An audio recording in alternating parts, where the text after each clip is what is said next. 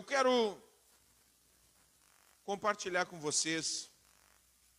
A gente está, na verdade, estava pensando, né, nós estamos aí três semanas da Páscoa.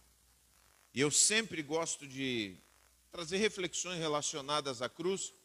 Mas aí eu estava pensando, pensando, e eu penso e chego à conclusão de que não há sequer uma pregação minha que não se refira à cruz. A cruz ela ilumina tudo que nós falamos. Se ela não iluminar tudo que nós falamos, não é o evangelho. Ela projeta força na mensagem. Se na mensagem não há a cruz, não há força espiritual nessa mensagem. Ela é fundamento de tudo. Ela é a vida que brilha para os nossos corações. Morte e ressurreição morte e ressurreição estão permanentemente na palavra que pregamos. Pregamos e falamos da morte do nosso eu, mas também falamos da vida que Deus nos dá. Então, isso é constante naquilo que nós falamos. Então, hoje, trazemos uma palavra que tem referência também à cruz, como todas as outras que falamos. Bom, eu gostaria que você abrisse sua Bíblia em Juízes, capítulo 12, verso 1 ao 7. E tem dois personagens aqui fundamentais para nós entendermos a mensagem de hoje. Existe Efraim, os efraimitas, esse povo dentro de Israel, e existe Jefté. Efraim e Jefté. Agora, os dois tomam caminhos diferentes na vida. Há um contraste entre eles quando nós lemos os dois textos. Eu não vou ler a história de Jefté, eu vou ler só a história dos Efraimitas.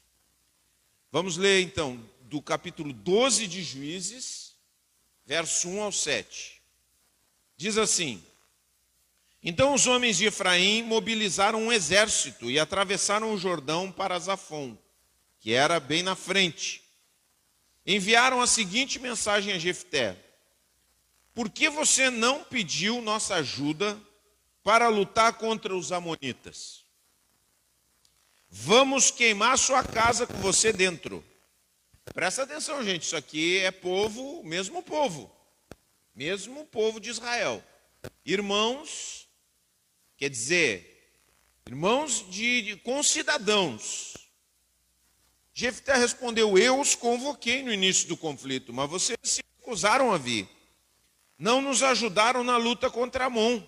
Por isso, quando vi que vocês não viriam, arrisquei a vida e saí para a batalha sem vocês. E o Senhor entregou os amonitas em minhas mãos. Por que agora vocês vêm lutar contra mim? Os homens de Efraim responderam: Vocês de Gileade não passam de fugitivos de Efraim e Manassés. Você vê que nessa palavra aqui há um tom de, de ressentimento. Então Jefté reuniu todos os guerreiros de Gileade e atacou os homens de Efraim e os derrotou. Os homens de Gileade tomaram os pontos mais rasos de travessia do Jordão, e sempre que um fugitivo de Efraim tentava voltar para outra margem, eles o confrontavam. Você pertence à tribo de Efraim? Perguntavam. Se o homem negasse, eles o mandavam dizer Shibolete. Se ele era de Efraim, dizia Cibolete. Você conhece essa coisa aí de, de, de, de, sotaque, né? Isso é tão antigo quanto o mundo. Então, se você. Sempre tem uma brincadeira assim. Lá no Uruguai tem, né? É, no Uruguai e Brasil, né? Quando queria ver se o cara era castilhano naquelas guerras entre, entre o Uruguai e o Brasil, fazia o castilhano dizer: caí num poço, saí não posso. E o, o castilhano não consegue dizer, né? O castilhano mesmo lá dentro ele vai dizer: caí num poço, saí num poço, né? Porque ele não faz o, não consegue o ó, ele não tem esse acento, né? E aqui é a mesma coisa, parecido parecido, Shibolete, Sibolete. Se ele era de Efraim, ele dizia Sibolete, pois o povo de Efraim não consegue pronunciar essa palavra corretamente. Então eles o capturavam e o matavam no lugar de travessia do Jordão. Ao todo foram 42 mil homens de Efraim naquela ocasião. Os números bíblicos aqui, eles, eles são uma estimativa não muito precisa, porque não havia essa preocupação. Isso também poderia ter sido é, traduzido como 42 unidades, quer dizer, 42 unidades do exército. Então, 42 mil é uma coisa muito vaga. Jefté julgou Israel durante seis anos, quando morreu foi sepultado numa das cidades de Gileade. Mas o que nós chegamos o ponto, o ponto central dessa palavra aqui, é a amargura de Efraim.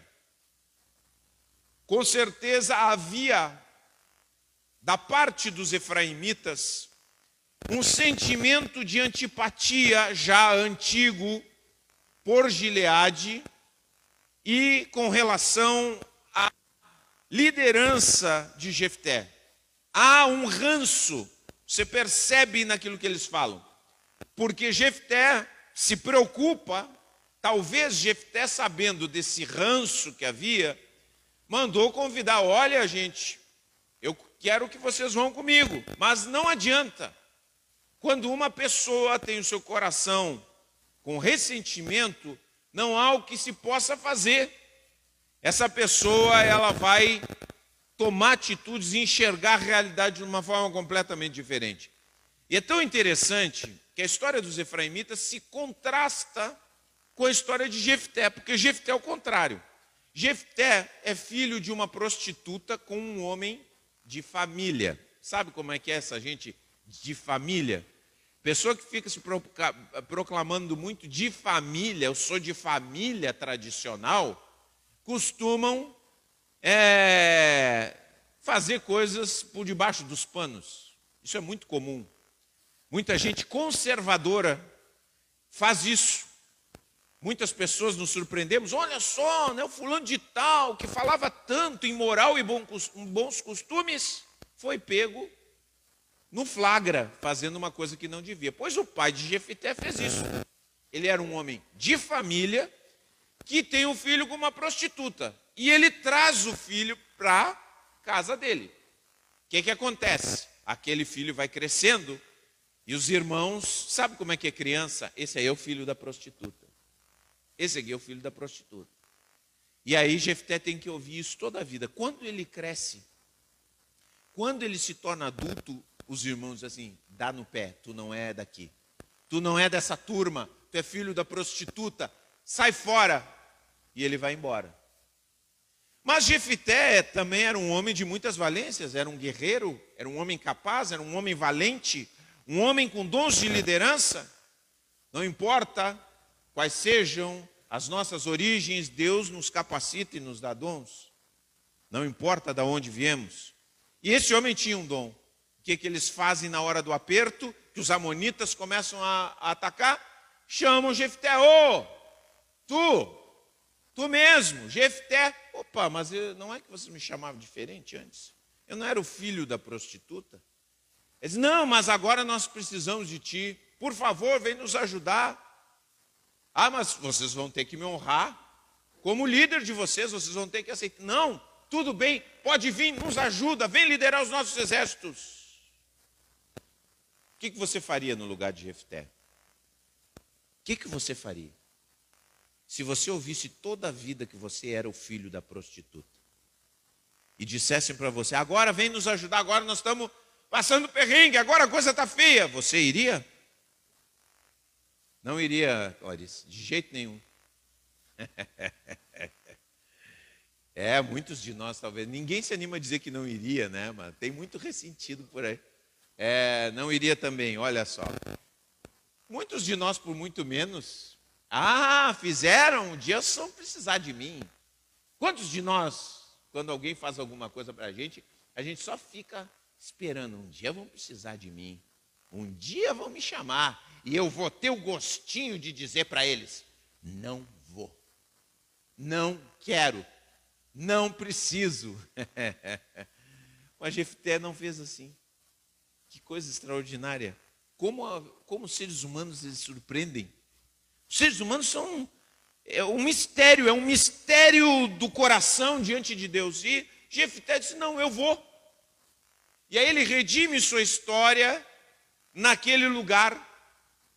Quer dizer, ele traz a salvação para aquele lugar, é um instrumento de Deus e ganha a honra que ele perdeu pela maldade dos outros. Vejam só. Agora, os efraimitas, eles saem de outro ponto, eles saem de um ponto de privilégio, eles saem de um ponto de vitória. Eles são vitoriosos. Mas eles não conseguem se apropriar da vitória que Jefté tem, porque Jefté vence em nome de todos, em nome do povo. Então eles não conseguem ver aquela vitória como uma vitória deles, mas algo separado deles. Por quê? Porque há dentro do coração deles ressentimento. E eu quero falar sobre ressentimento hoje. A pastora falou um pouquinho sobre isso algumas semanas atrás, mas eu continuo dentro do meu coração achando que nós precisamos falar um pouco mais sobre isso. Dar algumas outras nuances e alguma outra visão sobre esse assunto, porque eu acho que esse assunto é um assunto fundamental. Vocês sabem, quando a gente pensa em ressentimento, a palavra ressentimento, o re é uma repetição.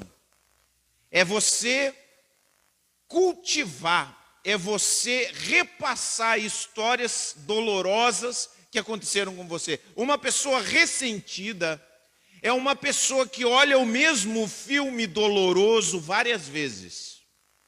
Você sabe, você, todos nós aqui, eu já até comentei isso, todos nós temos um filme que nós já vimos mais de dez vezes. Quantos aí já tem um filme que já viram mais de dez vezes? Ah, aquele filme, ah, eu gosto daquele. O filme que eu vi mais de dez vezes na minha vida é De Volta para o Futuro. Coisa de adolescente. Eu devo ter visto umas 15 vezes, mais ou menos.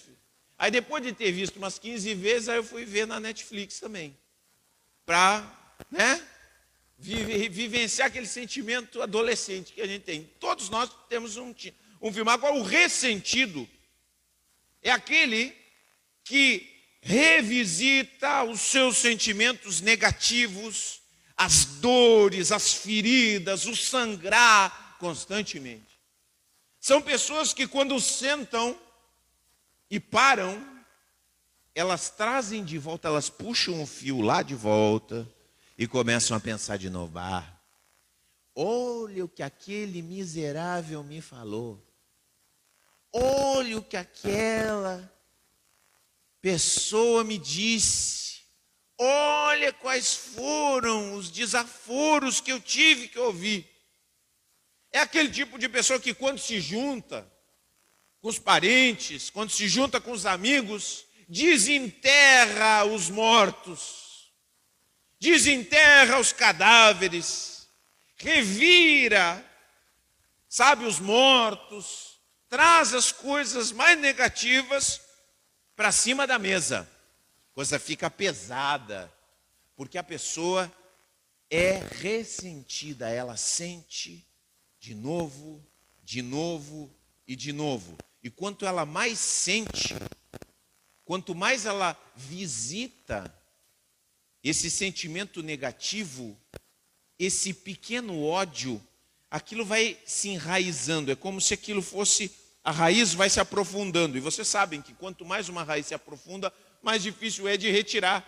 Aquilo parece assim, ó, que passam os ventos da graça, os ventos da misericórdia, os ventos da palavra de Deus e o ressentimento fica lá impávido colosso.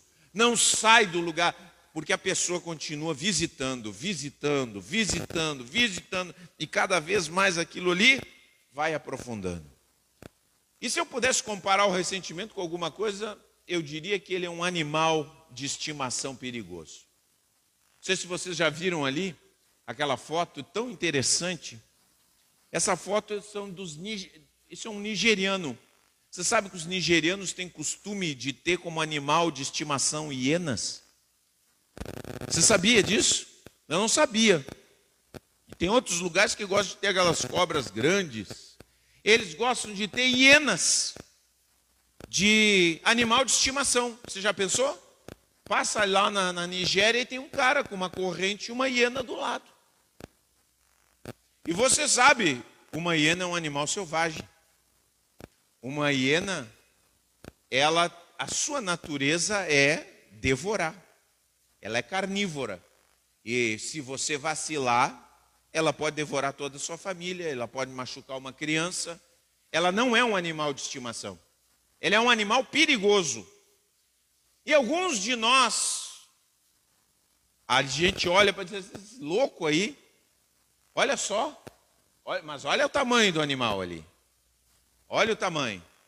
É, a gente pensa esses loucos, mas muitos de nós que estamos aqui sentados também temos animais de estimação perigosos sendo cultivados dentro do nosso coração, e esses animais perigosos são os nossos ressentimentos. Deixamos eles ali. E pensamos que aquilo ali não precisa ser lidado. É é, isso aqui é meu, é meu sentimento. Fizeram para mim, por que, que eu vou abandonar isso aqui? Não, é justo que eu sinto. Eu posso dizer para você que pode ser justo em algum sentido no começo, mas quando você começa a revisitar, quando aquilo se torna uma história que se repete dentro do seu coração, já não é mais justiça, não é mais justiça, já começa a ser insanidade, já começa a ser viver pesado, já começa a ser autodestruição, já começa a ser viver de uma forma perigosa. E eu quero refletir com vocês, porque talvez muitos que vocês estão ouvindo, e eu acredito que a maioria, a maioria de vocês aqui, talvez não tenha uma pessoa nesse momento que diga assim: eu estou ressentido com essa pessoa. Talvez alguns tenham, mas talvez a maioria não tenha. Não, é, eu, eu tenho um problema com fulano, fulano que fulano. Não, eu já perdoei as pessoas. Só que tem pessoas que elas perdoaram algumas pessoas, ou perdoam as pessoas que fazem coisas para elas, mas elas não resolvem a sua visão e a maneira como elas enxergam a vida. A maneira que elas olham a vida é uma maneira ressentida.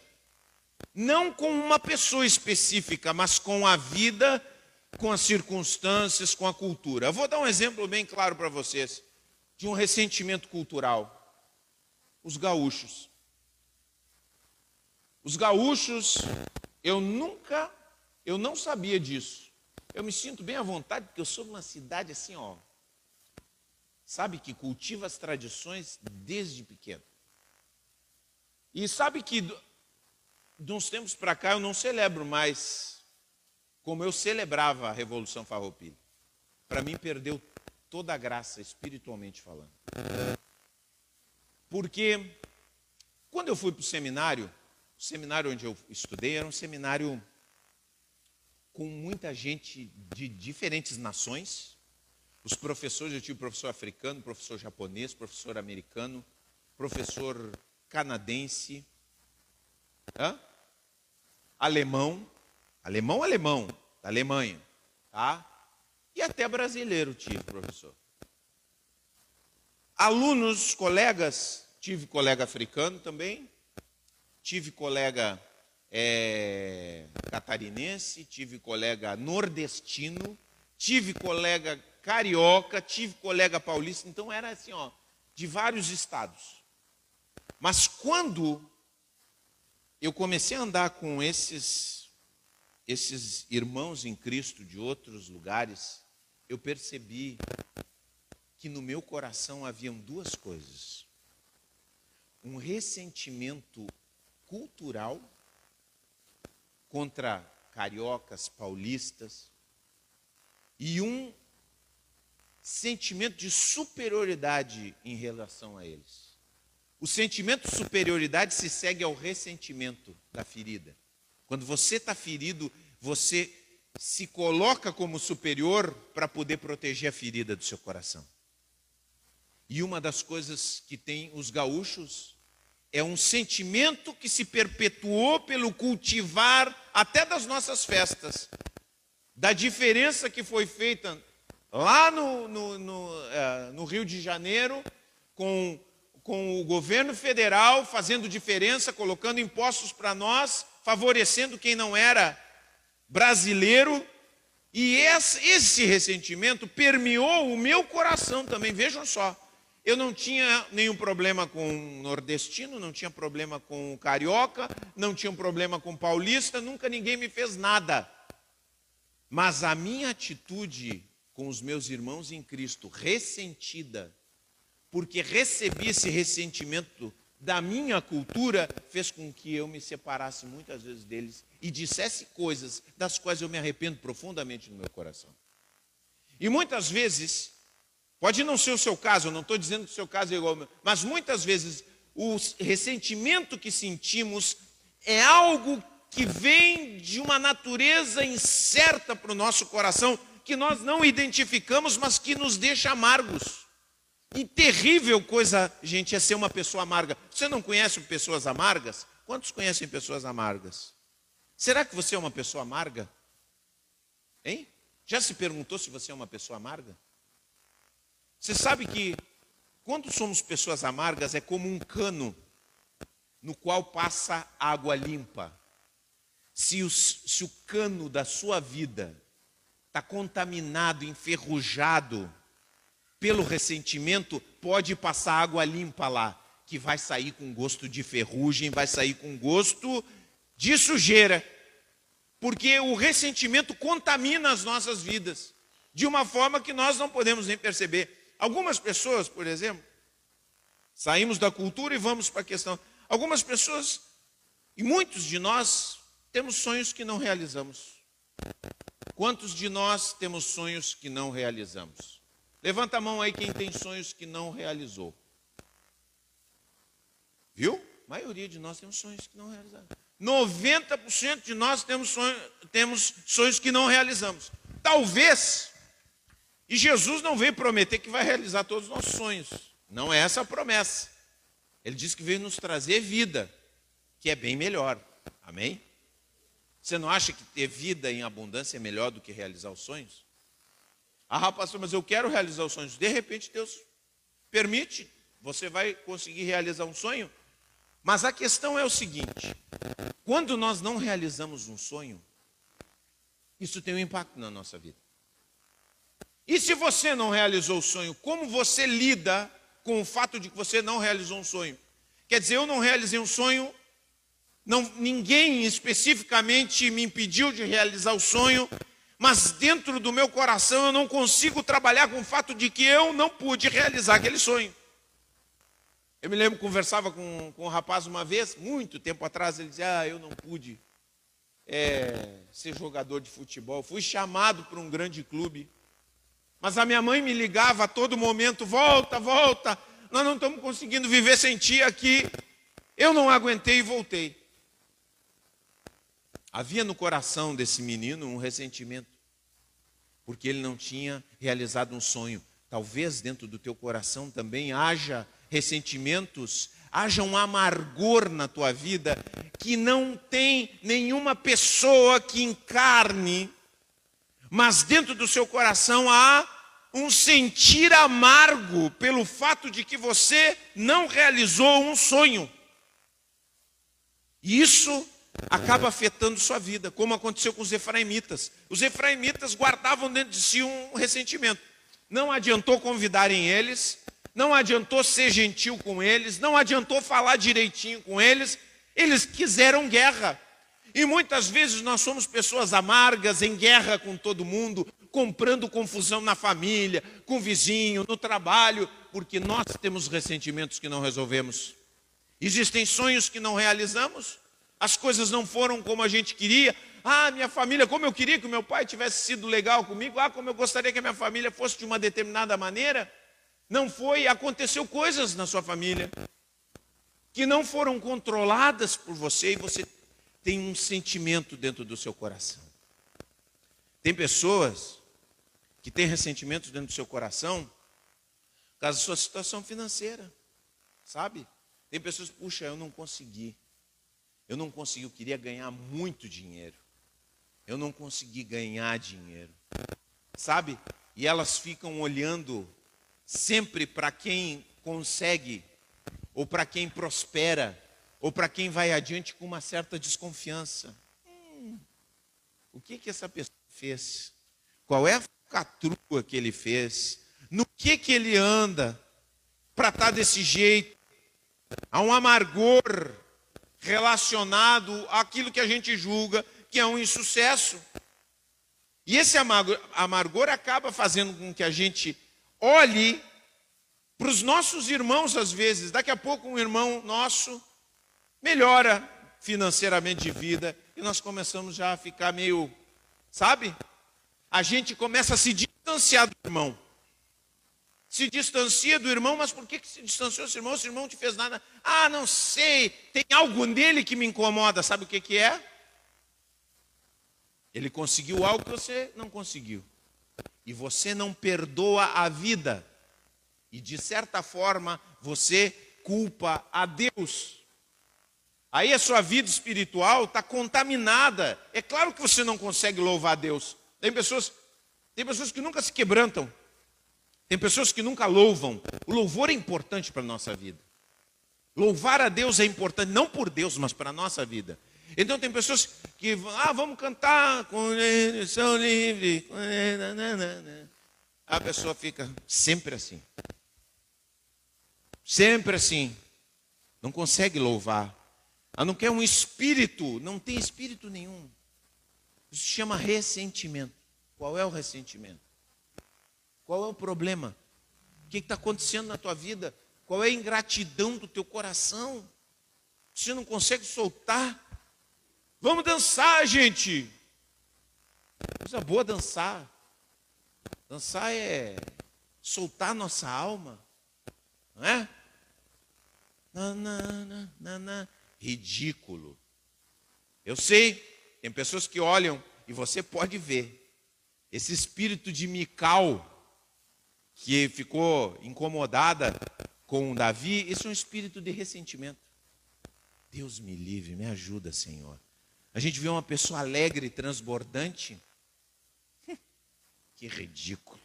Aí está o irmão lá dançando, todo desengonçado, você no seu coração debochando, sendo sarcástico, sabe? Se deleitando em rir dele, mas ele está recebendo a graça de Deus e você não está recebendo nada.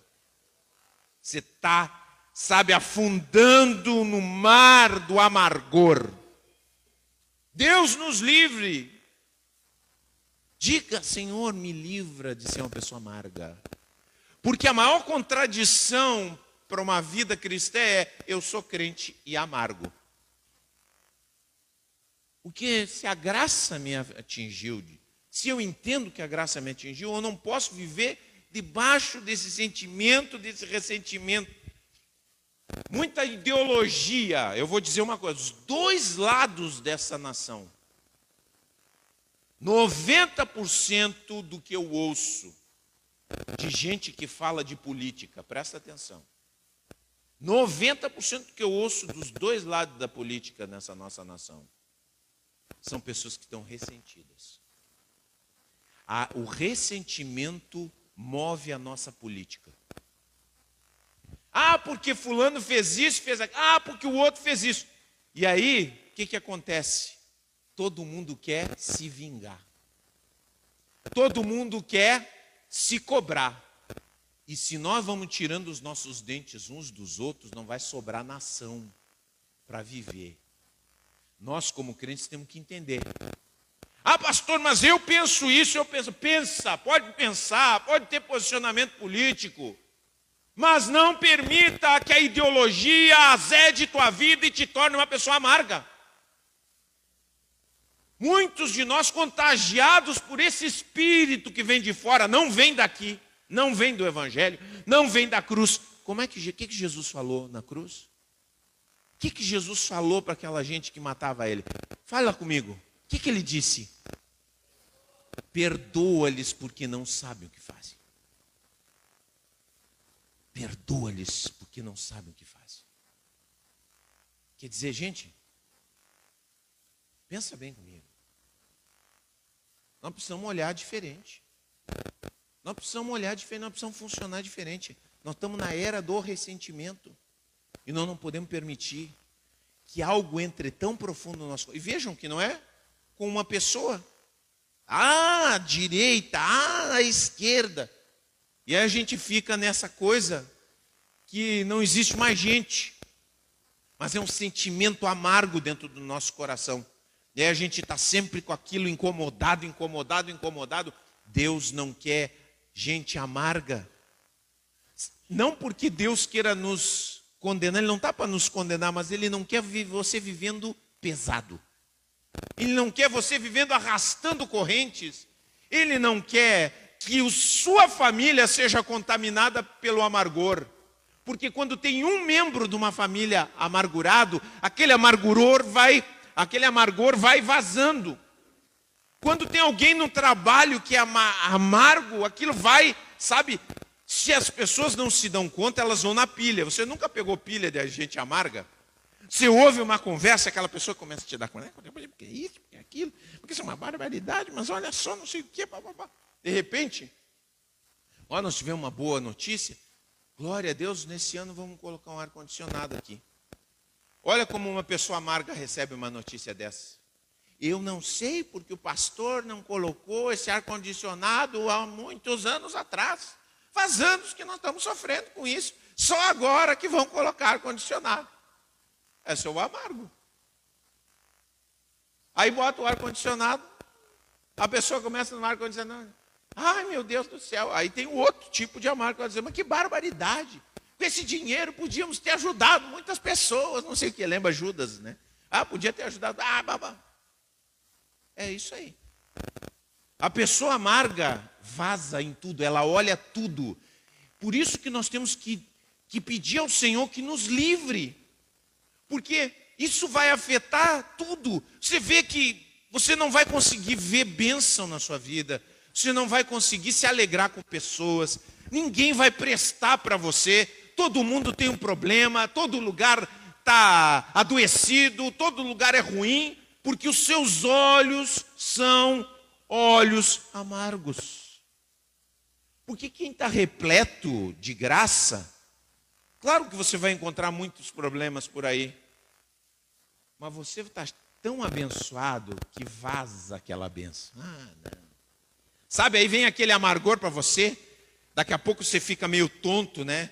fala umas coisas, umas bobagens, mas daqui a pouco o Espírito Santo de Deus vence no seu coração. Não, para com isso, sai para lá. Aí aquilo volta, vai embora. Entendeu? É isso aí. Às vezes o amargor pode querer essa nuvem. Começa a tomar conta da tua vida, você sai para lá.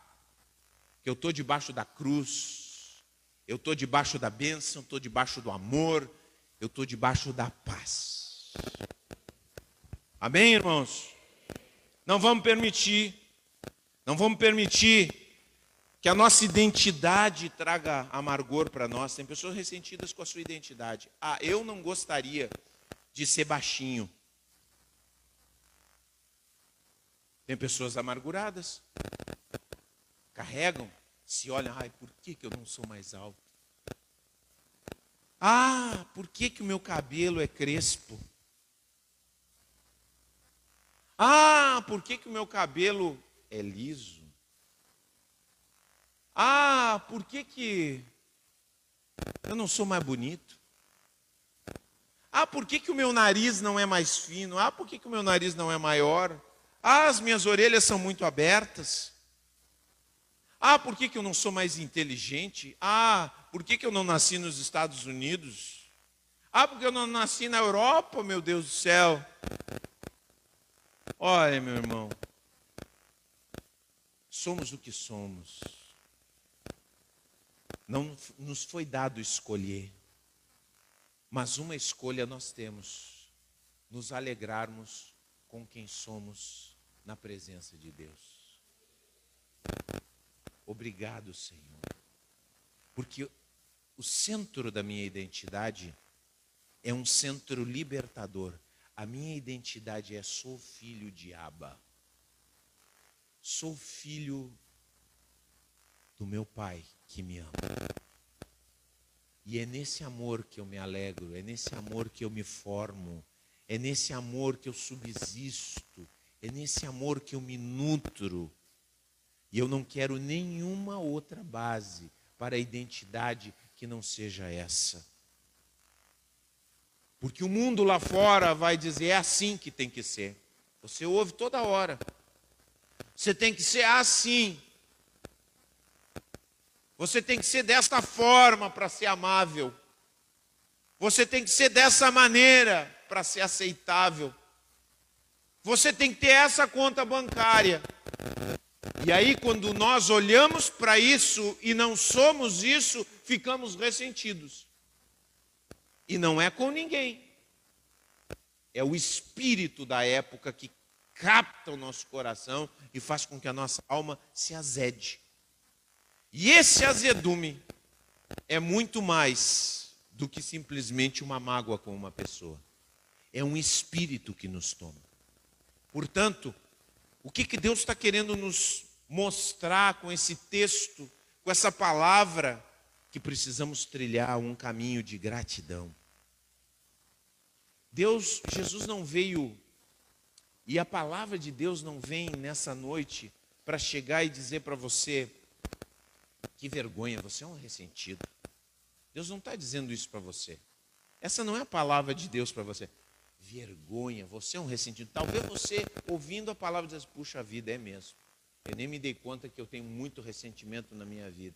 Agora eu estou percebendo. Não, Deus não veio dizer assim. Deus não veio para te envergonhar. Mas Jesus veio para curar o nosso ressentimento. Jesus veio nos oferecer a água da vida. A água da vida não é amarga. A água da vida limpa os canos que estão poluídos, enferrujados, estão sujos. A água da vida vem e limpa tudo e desentope tudo, para que dentro do nosso coração flua água viva, que é o Espírito Santo de Deus.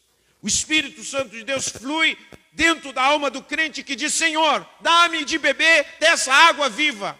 Essa água viva não é simplesmente um entusiasmo, mas é uma água que limpa o maior amargor das nossas almas e nos capacita a olhar diferente para a vida, a falar diferente, até escutar. Você começa a interpretar diferente as coisas. Eu lembro Sadurs, ah, não me lembro exatamente o nome dele. Eu sei que é um, um homem que se converteu na Índia.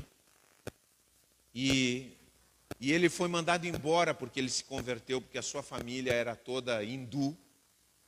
E ele se converteu ao Senhor Jesus.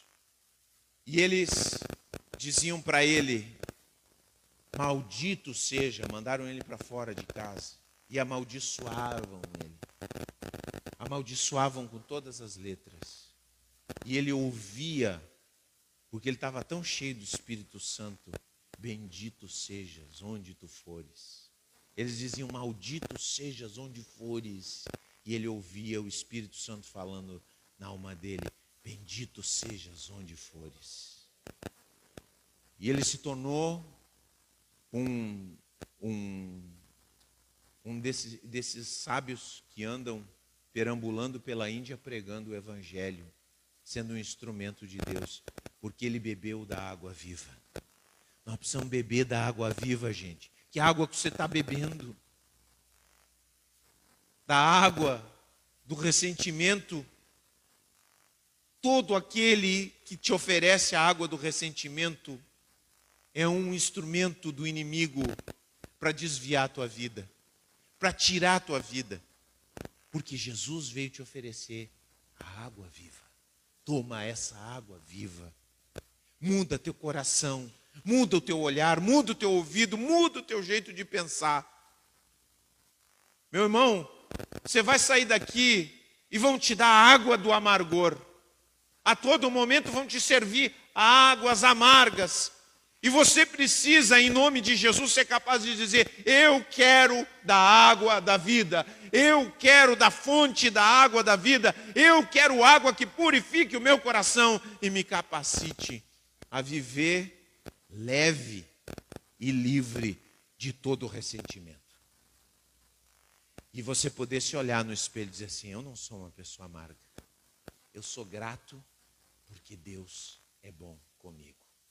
Amém? Vamos ficar de pé em nome de Jesus.